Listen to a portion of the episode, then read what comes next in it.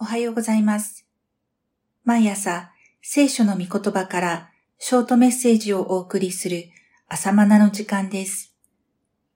今日の御言葉は、エゼキエル書第3章17節です。人の子よ、私はあなたをイスラエルの家の見張りとした。1、御言葉による腹ごしらえ。神はエゼキエルに一つの巻物をお見せになりました。それには神の御言葉が記録されていました。そしてそれを食べよと命じられたのです。人の子よ、私があなたに与えるこの巻物で腹ごしらえをし、あなたの腹を満たせ。神の御言葉を食べて霊的な腹ごしらえをして出かけようと言われるのです。私たちが毎朝聖書を読み続けるのは今日一日の腹ごしらえなのです。腹が減っては戦はできぬというわけですね。2、同胞に使わされる。こうして腹ごしらえをしたエゼキエルを神は派遣されます。どこに派遣なさいますか？難しい外国語を話すために使わすのではなく、イスラエルの家に使わすのです。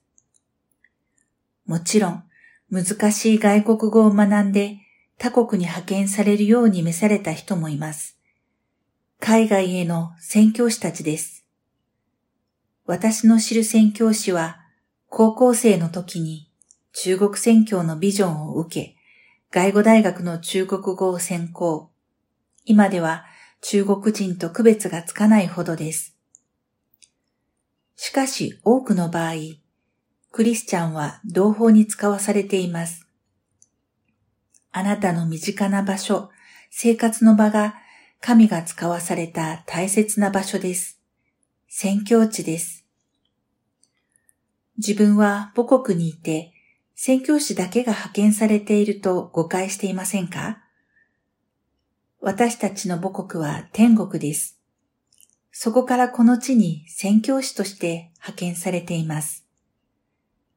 変な言い方ですが、私やあなたの日本語が用いられるのです。得意とする日本語が福音を伝えるために神に用いられるのです。どうか神の御言葉を伝えるために日本語が研ぎ澄まされますように。3. 見張り人とした。神はエゼキエルをイスラエルの家の見張り人として任命なさいました。見張り人とは敵の進撃をいち早く発見し、それを知らせるのが任務です。ですから、目を覚ましていなければなりません。重要な任務です。神の裁きが近い。